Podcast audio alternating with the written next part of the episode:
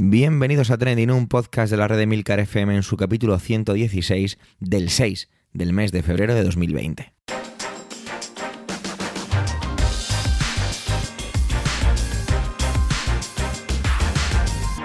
Trending es un podcast sobre lo que pasa, sobre lo que ocurre, sobre las noticias que pueblan las redes sociales. Todo ello con opinión y siempre con ánimo de compartir. Por ello somos varias voces, aunque yo, Javier Soler, haga de presentador.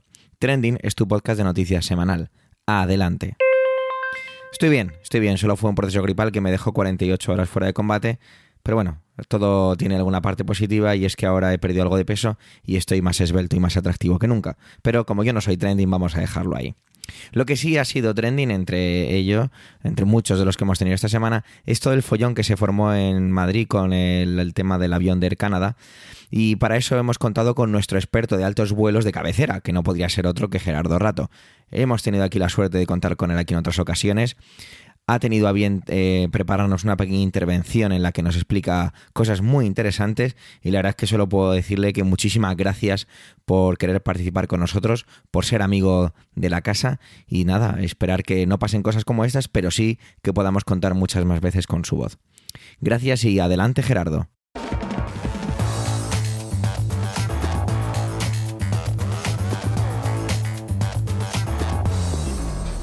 Hola, soy Gerardo Rato, arroba GER7, y quiero contaros algo sobre el vuelo de Air Canada 837, de los miles de titulares que ocupó ayer por la tarde en las noticias y de los eh, también miles de comentarios que hubo en redes sociales sobre el incidente que tuvo en el aeropuerto de Madrid. Ah, por profesión, pero sobre todo por afición, me gusta y me fascina la aviación y la aviación comercial en concreto.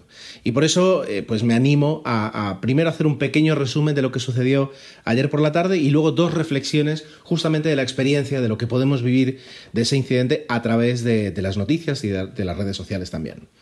Bueno, eh, para resumir, eh, el vuelo era un Boeing 767, es un Boeing 767 de la compañía Air Canada que despegaba en su ruta habitual entre Madrid y Toronto y nada más despegar, al parecer, una pieza eh, que se cree que fue un, neumático de los, de los, dos neumáticos delanteros que lleva el avión, explota y parte de ese neumático es absorbido por el motor izquierdo, que automáticamente pues, empieza a presentar fallos y deja de funcionar.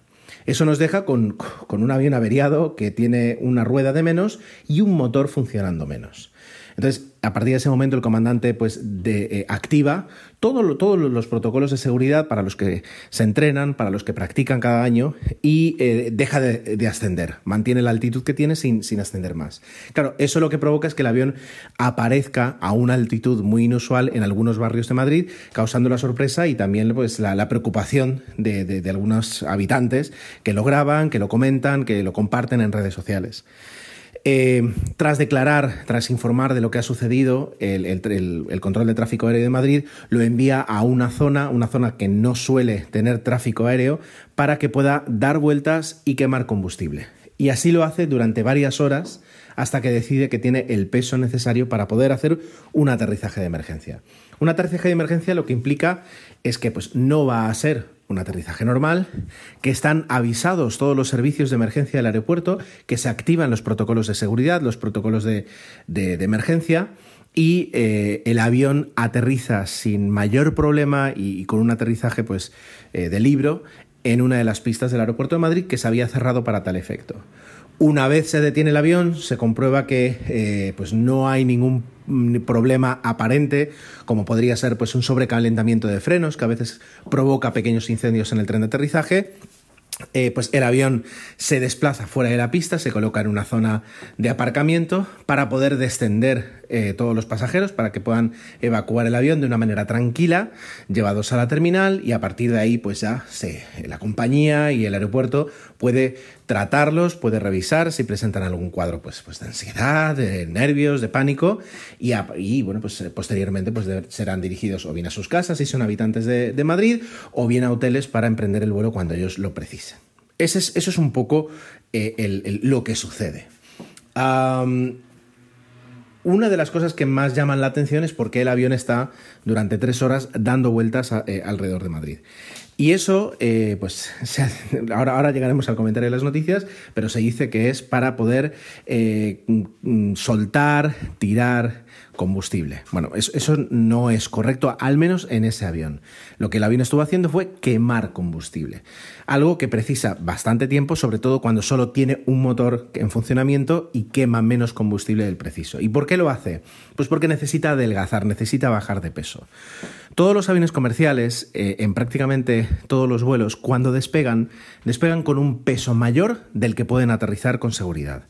Eso es normal, eso es lo que permite que puedan tomar muchísimo combustible, emprender un vuelo de 8, de 10 horas y aterrizar y llevar pues cierto, bueno, pues, el cierto número de pasajeros que lleven, la cierta carga que lleven. ¿Por qué? Porque cuando aterricen todo ese combustible se habrá quemado y por tanto aterrizarán con un peso adecuado para las características del avión.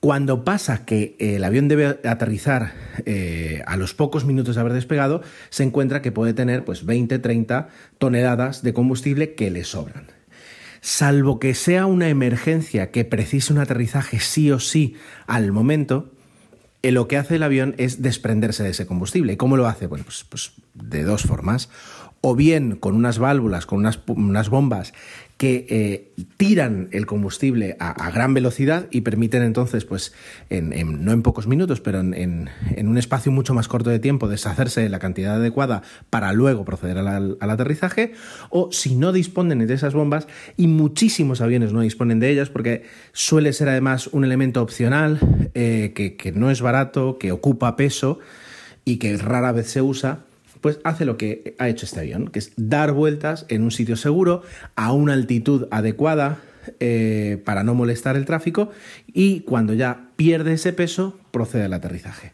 Decía antes, si fuera necesario podría haber aterrizado con el mismo peso del despegue. Pero eso luego requiere, pues, eh, acarrea unos daños estructurales que hacen que el avión tenga que ser eh, mantenido y revisado. si encima tienes una incidencia que te falta una rueda pues aterrizar con tanto peso puede provocar que reviente alguna otra rueda y además pues eh, aterrizas con más combustible, lo cual eso nunca es bueno, y aterrizas con, eh, con, un aparato muy pesado que en caso de necesitar alguna maniobra no va a ser tan ágil. Entonces, bueno, pues si puede quemar ese combustible, muchísimo mejor. Este esto es lo que sucedió. Entonces, ahora dos reflexiones. La primera es a través de las noticias, esa necesidad de convertir en un espectáculo algo que no, lo es. Esa necesidad de trasladar 26 eh, enviados especiales a terminales, a terminales que además no tenían nada que ver eh, con, la que estaba relacionada en el vuelo, a, buscar mm, opiniones para vender el, el riesgo, el peligro. Y yo, de hecho, en el canal 24 Horas llegué a escuchar a alguien que decía que habían visto el aterrizaje y que no pensaban que ese era el vuelo porque era, había sido un aterrizaje muy normal. Entonces, de repente estás buscando en una, una emergencia, una, una vamos, una, extra, algo extraordinario de, algo que no lo es. Y vendes como pues eh, momentos de pánico, momentos de tensión, algo que, que se asume con, con, cierta normalidad por parte de la tripulación, por parte de los controladores, por parte de los equipos de emergencia del aeropuerto. Por supuesto, los pasajeros no, no habrá sido ni, para, ni de lejos su mejor vuelo. Pero eh, pues con una información adecuada y con, con, pues un tratamiento adecuado por parte de la tripulación, tiene que quedar en una gran anécdota. No, no, no, debería ir más allá, salvo que haya pasajeros que tengan una sensibilidad especial a volar y eso, pues desde luego, pues influye. Esa es una, reflexión. Lo mal que las, noticias tratan algo que se escape de, lo más habitual. Los pocos conocimientos técnicos que tienen, que eso es normal, porque al fin y al cabo pues, no, pueden tener una información de todo, pero lo poco que buscan muchas veces una opinión experta y se decantan más por el amarillismo. La segunda, la segunda reflexión eh, que, que me permito hacer es, recordemos que cuando compramos un billete, eh, eh, la formación, el entrenamiento, la, creación, eh, la ejecución, los simulacros de protocolos, procedimientos, procesos que garantizan la seguridad y que garantizan que en caso de incidencia esa seguridad se mantiene y se aplica, todo eso está incluido en el precio del billete. Los comandantes no descubren de repente que tienen un problema y se ponen a, estudiar o a preguntar o a averiguar cómo tienen que resolverlo. Ellos saben cómo tienen que hacerlo, se sabe cómo se tiene que comunicar, el aeropuerto sabe qué protocolos tiene que poner en marcha, eh, eh, el fabricante del avión sabe que esto puede pasar y por tanto permite que un avión despegue con un solo motor a los pocos segundos desconectar uno de los dos motores y que pueda volar con seguridad el fabricante de las piezas ha tenido, del motor ha tenido que pasar por un proceso de certificación que asegura que ese segundo motor no se va a parar en varias horas. Todo eso, todo eso, eh, que es lo que hace la aviación comercial, el medio de transporte tan seguro y una de las actividades industriales más seguras que hay, todo eso eh, que es lo que además a mí me fascina, recordemos que están incluidos en el precio de un billete.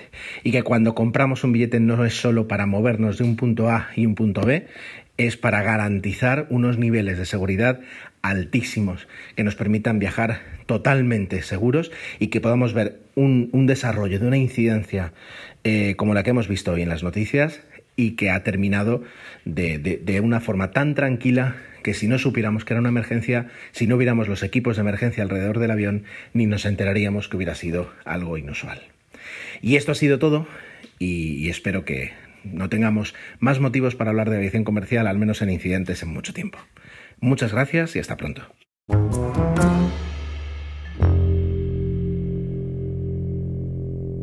Para complementar un poquito lo anterior, y ya que en Barajas, para que así no se relajaran, hubo también un incidente relacionado con drones, es Antonio el que nos va a contar un poco acerca de este otro incidente que tuvo a la seguridad del aeropuerto bastante desquiciada durante unas pocas horas. Adelante, Antonio.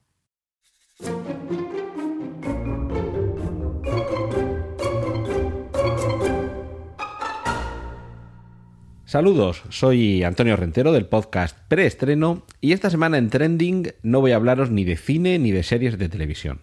Os voy a hablar de drones. Para empezar, la palabra quizá muchos no sepáis cuál es su origen. Es una palabra que proviene del inglés drone, exactamente igual, escrito drone, y que se refiere a un insecto, a un abejorro. Y esto tiene que ver con el sonido tan peculiar de los drones, ya sabéis, estos pequeños aparatos, normalmente con cuatro hélices, algunos con más, que, vuelan dirigidos normalmente desde un mando a distancia o un teléfono móvil y la mayoría de ellos además cuentan con una cámara que permite realizar tomas aéreas, algo que hace muy pocos años era muy costoso para cine y para vídeo y que hoy está al alcance de cualquiera de nosotros por muy pocos euros. Pues bien, estos estos drones, estos, estos zánganos, estos abejorros, lo que permite además es una intromisión en algunos espacios que, igual que pasaba con las tomas aéreas para películas y vídeos, era muy complejo y muy costoso poder haberlo hecho hace muy poco tiempo. Esta semana, una de las noticias que, ha suscitado mucho eh, interés es cómo ha quedado el aeropuerto, uno de los aeropuertos más importantes de España, el aeropuerto de Madrid-Barajas, bloqueado durante horas porque se había detectado que había al menos un dron volando, eh, o sobrevolando, mejor dicho, el espacio aéreo de exclusión de dicho aeropuerto. Esto es un problema muy grave de seguridad, porque aunque es verdad que son dispositivos muy pequeños, algunos caben en la palma de la mano, lo cierto es que el impacto de cualquiera de ellos contra el fuselaje de un avión o que se introduzca dentro de la turbina de un avión puede ocasionar un, accidente aéreo con las fatales consecuencias que todos podemos imaginar. Claro, es muy difícil controlar el vuelo de esos drones por espacios no autorizados. Son dispositivos realmente muy baratos. Hay algunos drones que, no llegan ni a 100 euros el precio que tienen en el mercado. Y además es muy fácil programarlos a distancia para que efectúen un recorrido y, con ello buscar la impunidad de quien los lleva a, ese, a esa zona. Ojo porque fue un día muy complicado, ese día en el que, como os cuento, se tuvo que cerrar al tráfico aéreo el aeropuerto Madrid-Barajas, porque además de tener un buen número de, de, aviones dando vueltas en torno a la capital del reino, esperando a que se solucionara, Cualquiera de ellos podría haber tenido algún, algún percance, algún error de funcionamiento, un fallo en el plan de vuelo, un fallo mecánico. Es decir, podrían haber pasado muchas cosas que afortunadamente no sucedieron y solo hubo un vuelo que de esto vais a tener otro compañero aquí en, en, Trending que os va a hablar de ello. Solo hubo un vuelo que tuvo que efectuar un aterrizaje de emergencia en este día tan complicado. Pero la, la conciencia que quería yo traer un poco esta semana aquí en Trending es muy fácil hacer mucho daño. Y por desgracia es muy complicado tener una prevención y, unas medidas de seguridad y de vigilancia sobre este tipo de daños que puede eh, producir algo tan sencillo como un dron que, accede a un espacio protegido como puede ser un aeropuerto. Y por desgracia, yo no sé decir si esto es cuestión de, educación, de los tiempos que corren esta semana ha fallecido José Luis Cuerda, gran director de cine español, a quien muchos debemos esa obra maestra, que es Amanece que no es poco, y todo lo que ha supuesto en nuestras vidas. Y, además inminente tuitero. Y estaba recordando cuando, suceden comportamientos de este tipo, achacables, me gusta mucho esa frase de no eh, culpes a la maldad de lo que puedas culpar a la idiotez. Y creo que en este sentido estamos ante una especie de broma o de gamberrada que se ha ido un poco de las manos. Pero me estaba acordando de uno de los tweets de José Luis Cuerda, y es que los tontos de antes gritábamos menos. Es decir, que quizá no haya ahora más tontos que antes, sino que simplemente se les nota más. Y se les nota más por acciones como esta, que además pueden poner vidas en peligro. Yo realmente no sé cómo se puede atajar esta epidemia de tontuna que tenemos, pero mm, sí que me parece para alertar del problema que suponen los drones y que las autoridades de aviación civil y también de, seguridad deberían, deberían tener en, en, consideración. Porque si esto es una gamberrada que se le ha ido a alguien de las manos, imaginaos qué es lo que se puede hacer cuando quien está manejando el dron no es simplemente tonto, sino que además es malo. Es muy sencillo hacer o causar mucho mal con muy poco. Y creo que después de algo como lo que ha sucedido eh, esta semana en el aeropuerto de, Madrid-Barajas, es el momento de empezar a implantar algún plan de seguridad que permita, si no impedir los vuelos de estos drones, por lo menos sí eh, evitar que se produzcan mm, de manera reiterada, que duren mucho, que se pueda detectar ese dron antes de que acceda no al espacio aéreo reservado, que, suele ser varios kilómetros alrededor de, un aeropuerto, sino en la. O sea, que por, lo menos se atraviesa e, esa barrera exterior que no llegue a donde sí que puede generar mucho mayor problema, que es en las verticales de las pistas, por ejemplo, o en las zonas de aterrizaje y despegue, ¿de acuerdo?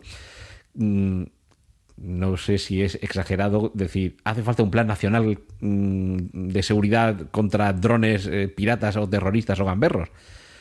Pero a lo mejor es el momento de empezar a sentarse y, reflexionar sobre ello. Bueno, esto era lo que quería compartir esta semana con vosotros aquí en Trending. Os dejo que disfrutéis con el contenido del resto de mis compañeros. Un saludo de Antonio Rentero.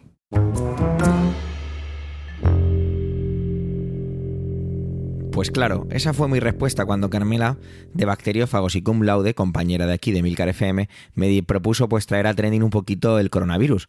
Y es que, pues, ¿qué, puedo decir? Pues darle las gracias y, y, la verdad es que es coger lápiz, papel, aprender, tomar nota de lo que nos va a contar acerca del coronavirus y todas sus características. Adelante, Carmela.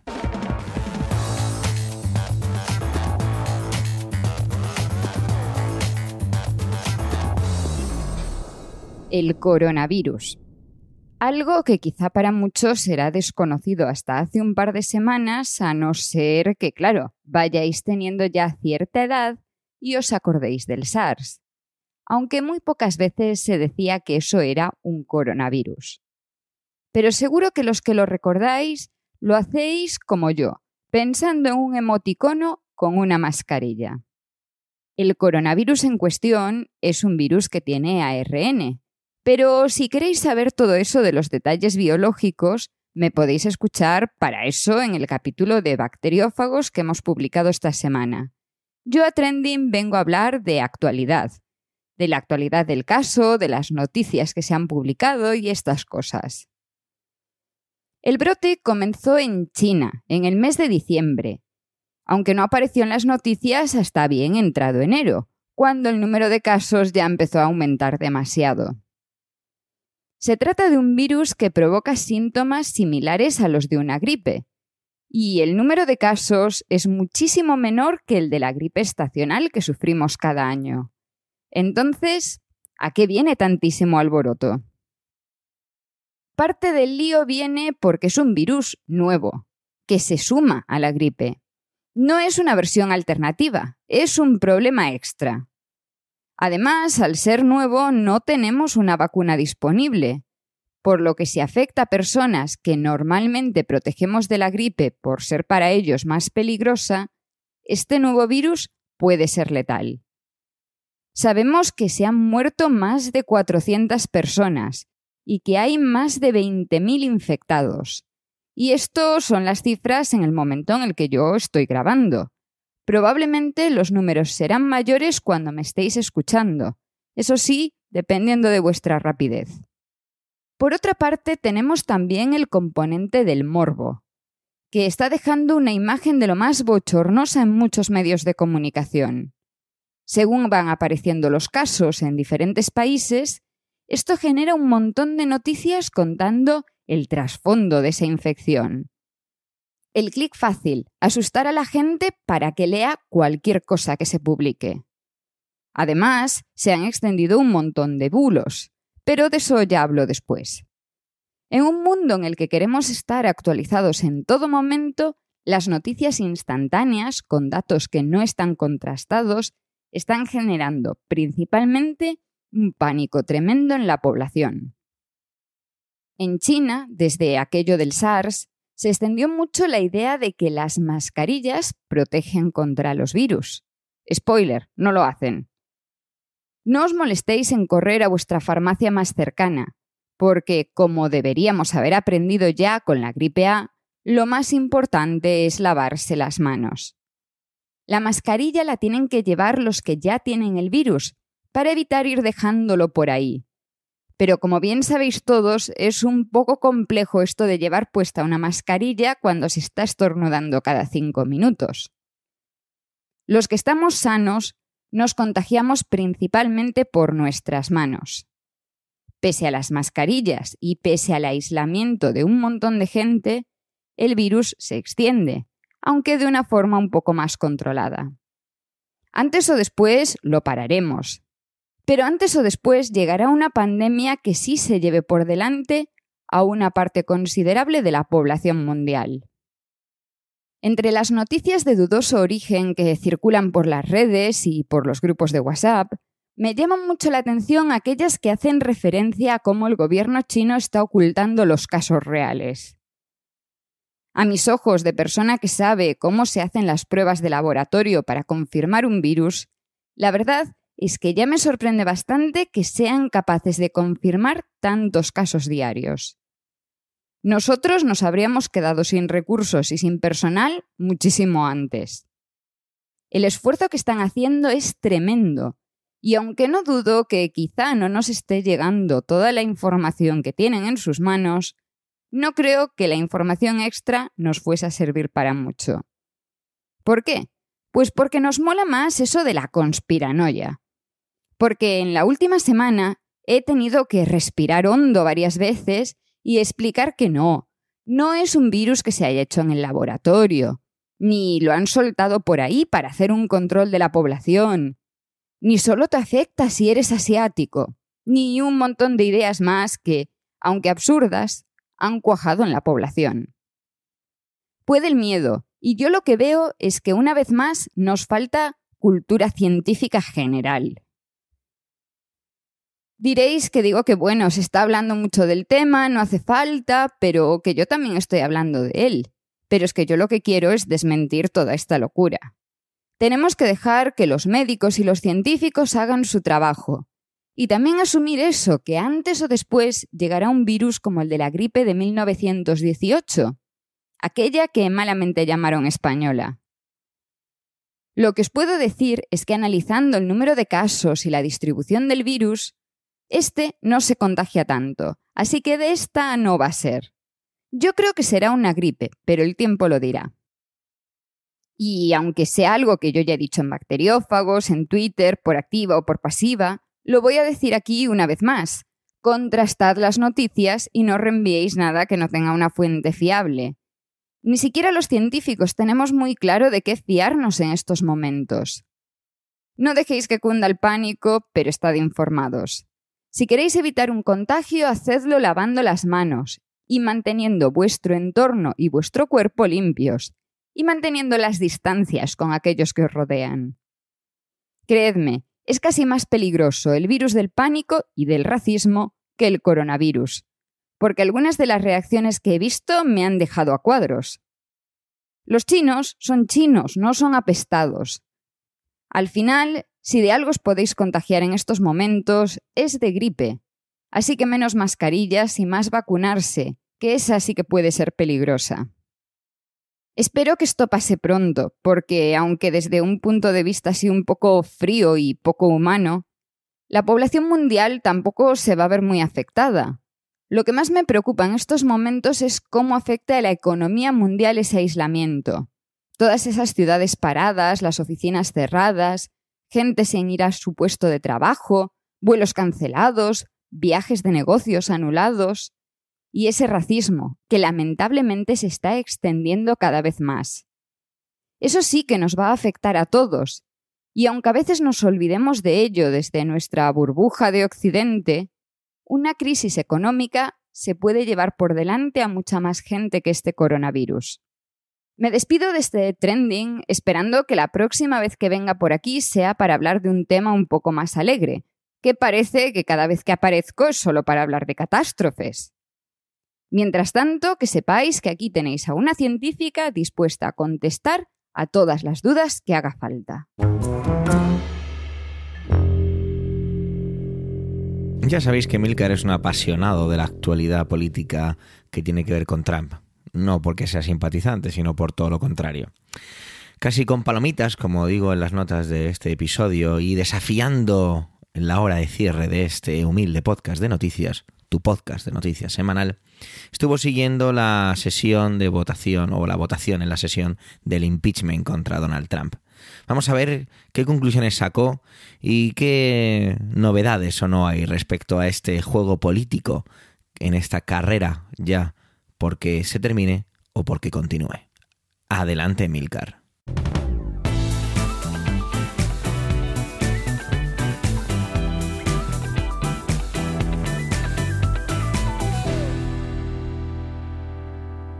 Ms. Baldwin. Guilty. Mr. Barrasso. Not guilty. Mr. Bennett. Guilty. Y llegó el día. Después de ríos de tinta y bytes de audio y vídeo, anoche el Senado de los Estados Unidos de América sometió a votación el juicio político contra el presidente Donald Trump, el conocido como impeachment. El caso se ha montado sobre dos delitos.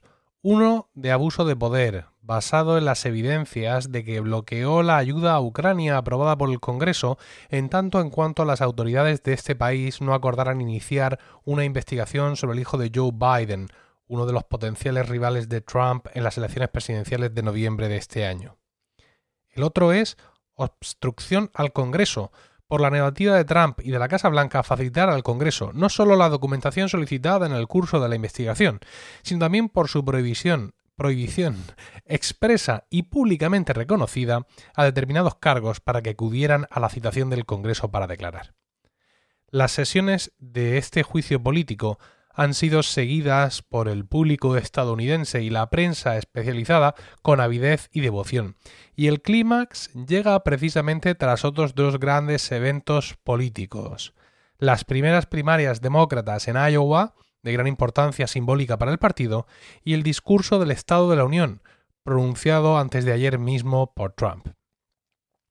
Pese a las demoledoras evidencias presentadas durante todo el proceso, Anoche no tuvimos sorpresas. El Partido Republicano cerró filas alrededor de su amo, al que ya jalearon como adolescentes de instituto en el transcurso del citado discurso sobre el Estado de la Nación. Los senadores republicanos han faltado a su juramento ante Dios de emitir un juicio imparcial de una forma vergonzante, demostrando que el Partido Republicano ha desaparecido por completo, absorbido por Trump y su personalidad de matón fascista. Los señores senadores están más preocupados de mantener sus culos calientes en su asiento que de defender la democracia y la honorabilidad. Saben que si levantan la voz contra Trump no tardarán ni 24 horas en ver florecer en su estado un nuevo candidato republicano, más conservador, más agresivo con los inmigrantes, más soez, más populista y ferozmente respaldado por el presidente Trump. Saben que Trump no se cortará en salir en público a llamarles inútiles, feos, gordos, tontos, como ha hecho con tantos y tantos políticos republicanos, asesores y colaboradores, de los que se ha deshecho como basura una vez que han dejado de servir a sus propósitos. De Rex Tillerson, por ejemplo, dijo, poco antes de cesarle por Twitter, que era más tonto que una piedra. Un hombre que venía de desempeñar durante, durante 11 años el puesto de presidente del Consejo de Administración y CEO de la petrolera ExxonMobil. Pero el miedo no es excusa para ser poco honorable. Trump es útil para muchos políticos republicanos porque por fin pueden, seguramente, hacer las cosas que de otra forma no se hubieran atrevido a hacer. Trump les permite revelar su verdadera naturaleza sin tener que exponerse mucho, porque el matón naranja está más que dispuesto a recibir toda la atención mediática. Estoy seguro que muchos de estos buenos hombres republicanos han disfrutado cazando inmigrantes y encerrándolos en celdas y en jaulas, sin tener que dar la cara por ello, porque ahí está Trump apropiándose de todo el demérito sin ningún tipo de pudor. A algunos les quedaba un poco de vergüenza pero esta noche la han consumido toda. ¿Todos? No. Todos, todos no. Mitt Romney se la ha jugado. El que fuera candidato republicano a la presidencia contra Obama en 2014 se la ha jugado y ha votado en contra de Trump en el primer cargo de abuso de poder. Su declaración ha sido emotiva, alegando a su sagrado juramento. Se le ha quebrado la voz y ha defendido los, los valores de la democracia. Vamos a escucharle un poco. We have arrived at different judgments, but I hope we respect each other's good faith. The allegations made in the articles of impeachment are very serious. As a senator juror, I swore an oath before God to exercise impartial justice I am profoundly religious. My faith is at the heart of who I am.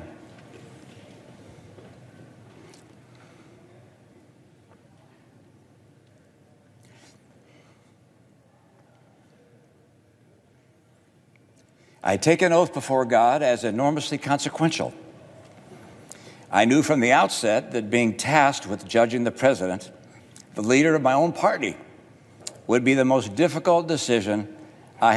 Como he dicho, uh, Romney ha votado contra Trump solo en el primer cargo, pero este gesto ya ha sido suficiente como para verle como el único republicano en plantarle cara a Trump.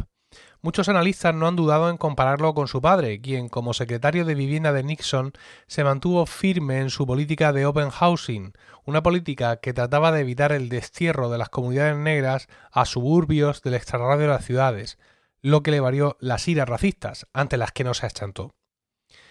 La decisión de Romney, aunque muy simbólica, le va a dar más problemas que posibles beneficios. De hecho, el Partido Republicano inmediatamente ha publicado la siguiente información, comportándose como un matón en vez de como un partido centenario, mostrando una vez más su sumisión a Trump. Abro comillas. Mitt Romney da la espalda a Utah. Esto lo han dicho junto con una encuesta que muestra que Trump es más popular en Utah, el estado de Romney, que el propio Romney, y una captura de un tuit de su sobrina, la cabeza del Consejo Nacional Republicano, criticando el voto de su tío. Sobrina, por cierto, llamada ahora Rona McDaniel, anteriormente conocida como Rona Romney McDaniel, pero dejó de usar su apellido Romney en público a petición de Donald Trump se quitó el apellido a petición de Donald Trump. Si no hubiera leído la novela Eso no puede pasar aquí de Sinclair Lewis, que describió en 1935 el ascenso de un presidente fascista en Estados Unidos, todo esto hasta me haría gracia.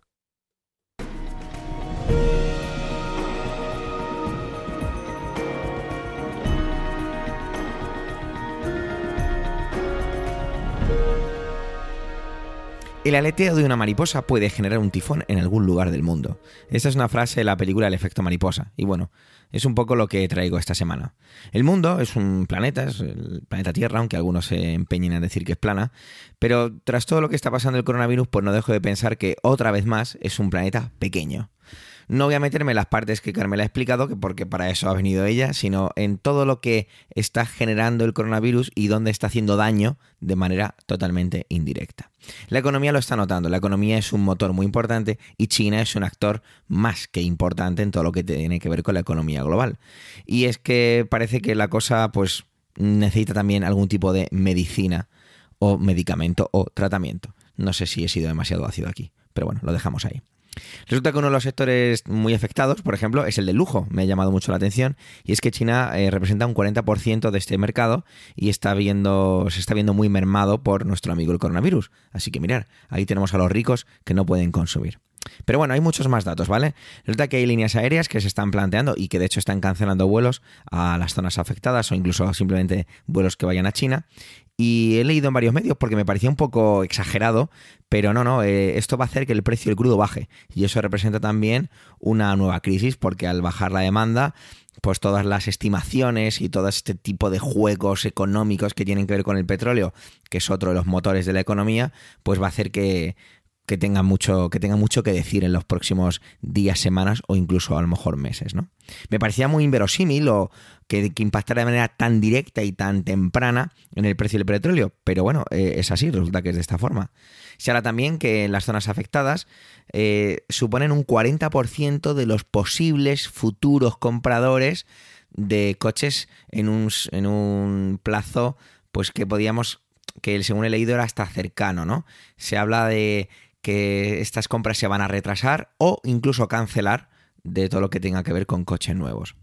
Estas las zonas afectadas representan el 19% de la producción o de cadenas de producción que se, han, que se han visto interrumpidas en todo lo que tiene que ver con el sector textil, transporte y electrónica. Y bueno, estas cadenas de montaje al interrumpirse, pues están haciendo que uh, se desplome todo esto. Hay más datos que tienen que ver con el, cómo afecta el coronavirus en la economía o en los impactos indirectos, no, no solamente atacando a las personas desde el punto de vista de la salud. Se acerca el Mobile Congress de Barcelona. Bueno, para los que seáis menos frikis, pues se trata de una feria de tecnología relacionada con la, con la telefonía, perdón, que no me salía y es uno de esos momentos cumbres, es un escaparate más, no dejan de ser este tipo de ferias, donde las diferentes marcas pues traen sus novedades, sus nuevos buques insignia, bueno, pues eso, un escaparate más, ¿no? Como podemos imaginar, pues las empresas chinas tienen una, una presencia muy notable, ¿no? De hecho, he buscado el dato, o más bien me lo he encontrado, y es que el 6% de todos los asistentes del año pasado del Mobile Congress representaron el 6%. Los asistentes. Por otro lado, las empresas asiáticas supusieron un 16% de todas las empresas que allí exponían sus productos. Por ejemplo, LG ha dicho que no va a ir. LG es una empresa pues que todos conocemos, ¿no? ¿Quién no tiene algo LG? O por lo menos un cuñado que lo tenga. Otra, como por ejemplo ZTE, ha habido aquí como un cruce de informaciones. El martes parecía que se había dicho que no iban a asistir, pero el miércoles una nota de prensa desmintiéndolo. Bueno, pues al final ZTE, pues sí que va a ir al, al Mobile World Congress, perdón. Y bueno, supongo que también tiene poco que ver con que las empresas van tomando decisiones en, en tanto en cuanto se sienten seguros para con sus trabajadores, ¿no? Se habla incluso de que esto podría llegar a afectar a los Juegos Olímpicos de Tokio, que son en verano. ¡Wow! ¿No? Em, esto, otro titular, quizá a lo mejor es un titular amarillo, pero me llama la atención. Está claro que los mecanismos que mantienen nuestra forma de vida, ¿no? Esta forma de vida consumista en la que estamos, pues está todo muy interconectado, ¿no? Vuelvo a, decir lo que decía al principio acerca de que el mundo pues es un lugar muy pequeño, cada vez más. No me refiero a la parte física, que también lo hemos hecho pequeño en la manera en la que nos podemos trasladar, los transportes, sino evidentemente en la economía, que es prácticamente el motor de toda nuestra sociedad. Lo que le hace uno pensar, ¿no? Pues como en otras ocasiones, ¿no? lo delicado que es el equilibrio social y cultural que vivimos, ¿no? Eh, da la impresión de que todo va sobre ruedas, que las típicas frases que se suelen decir en este tipo de, argumentaciones, eh, levantamos el monomando de, del baño y sale agua, eh, encendemos, le damos un interruptor y hay luz, nos acercamos la mano al radiador y está caliente, abrimos el frigorífico, hay comida, ¿no? Y como todo este tipo de cosas realmente eh, pues son muy, muy delicadas o son muy frágiles, más que delicadas, creo que la palabra pues sería frágil. Y que, bueno, eh, siempre me queda esa sensación, un poquito de desazón, pero al mismo tiempo con una lo divertida o casi de viviéndolo. A ver, cuando digo divertido no me estoy riendo de la situación ni de las desgracias que puedan ocasionar el que alguien se vea afectado por la enfermedad o fallecer, sino divertido en cuanto a casi como suele ocurrir, ¿no? Que la realidad supera la ficción, ¿no? Decían que la película más vista en China ahora es la, la película de Soderbergh, la de Contagio. Bueno, esto también me hacía recordar un libro que la verdad es que no recuerdo muy bien cómo llegó a mí. Creo que, haciendo así un poco de memoria, creo que era de estas veces pues que vas a la FNAC, hablas con las personas de la sección de literatura o de libros, mejor dicho, porque no, era un, no es un libro Mm, novela, sino que era un ensayo científico, que se llama El mundo sin nosotros, de Alan Weisman. Y se trata de eso, de un ensayo en el que la premisa es bastante sencilla, y es que en el planeta Tierra de repente desaparece la humanidad. Ya no hay humanos. No hay ningún tipo de causa, como esto no es una novela, no se trata de, de buscar una razón. Directamente quitamos a los humanos de, del planeta y qué ocurre, ¿no? Entonces había cosas muy divertidas, ¿no? Porque decía que en, pocas semanas pues inundaría el metro de Manhattan, porque las bombas que están constantemente, las bombas de extracción de agua, pues al no tener supervisión, pues mm, harían, eh, dejarían de funcionar o no lo harían de manera correcta, entonces, pum, pues se llenaría el, metro de agua, o las centrales nucleares al no tener ningún tipo de control, ese tipo de cosas, ¿no? Es un libro muy, mm, bueno, a mí me pareció divertido en algunas partes, didáctico, sobre todo muy, muy, muy didáctico, en otras partes era más contundente, ¿no? Por ello, quizá en cosas como, como esta, donde se puede utilizar básicamente la palabra crisis global, ¿no? Prefiero mostrarme pues optimista y esa parte juguetona, ¿no? Y ver qué pasa, en qué otros lugares puede, puede influir todo esto, ¿no? Y no sé, me, me, apetece seguir pendiente un poco y quizá si va hacia algún lado, ir trayendo más acerca de, de este trending que es coronavirus, pero no de la parte científica, que si continúa hacia adelante siendo un trending y le apetece a volver, desde aquí la invito, sino a todo lo que tiene que ver con todo lo de alrededor de manera indirecta, ¿no? Pero bueno, vamos a ver qué consecuencias nos trae. Gracias por vuestro tiempo, gracias por querer escucharnos en este capítulo centésimo decimosexto. Los comentarios siempre nos aportan enriquecimiento, no dudéis en dejarlos en emilcar.fm barra trending. Un saludo y hasta la semana que viene.